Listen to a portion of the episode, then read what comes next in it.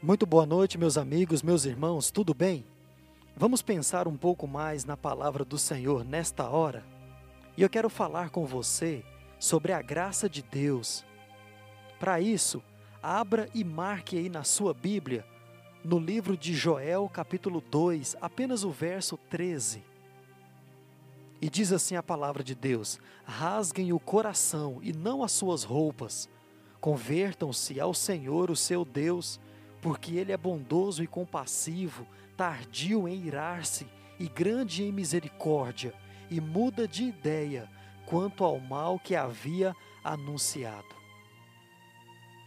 Uma das coisas mais impressionantes sobre o nosso Deus é que ele é gracioso e compassivo. Isso nós vemos a todo instante em nossas vidas, mas principalmente quando nós estragamos tudo Quantas vezes agimos impulsionados pela nossa própria ignorância e egoísmo e cometemos pecados que aos olhos de Deus são abomináveis e com certeza merecíamos a sua mais árdua correção. Mas diz em Sua palavra que Ele muda de ideia quanto ao mal que possivelmente faria contra nós, mesmo em amor. Isso é graça. Veja bem, não dar aquilo que de fato merecemos e dar aquilo que não merecemos de forma alguma. Somente um Deus gracioso e misericordioso. De fato, quando pecamos, Ele anseia por nos limpar e perdoar, e não por nos condenar e punir. A Sua graça tem pressa em receber nosso verdadeiro arrependimento, isso com perdão, com purificação e com redenção. Vamos orar?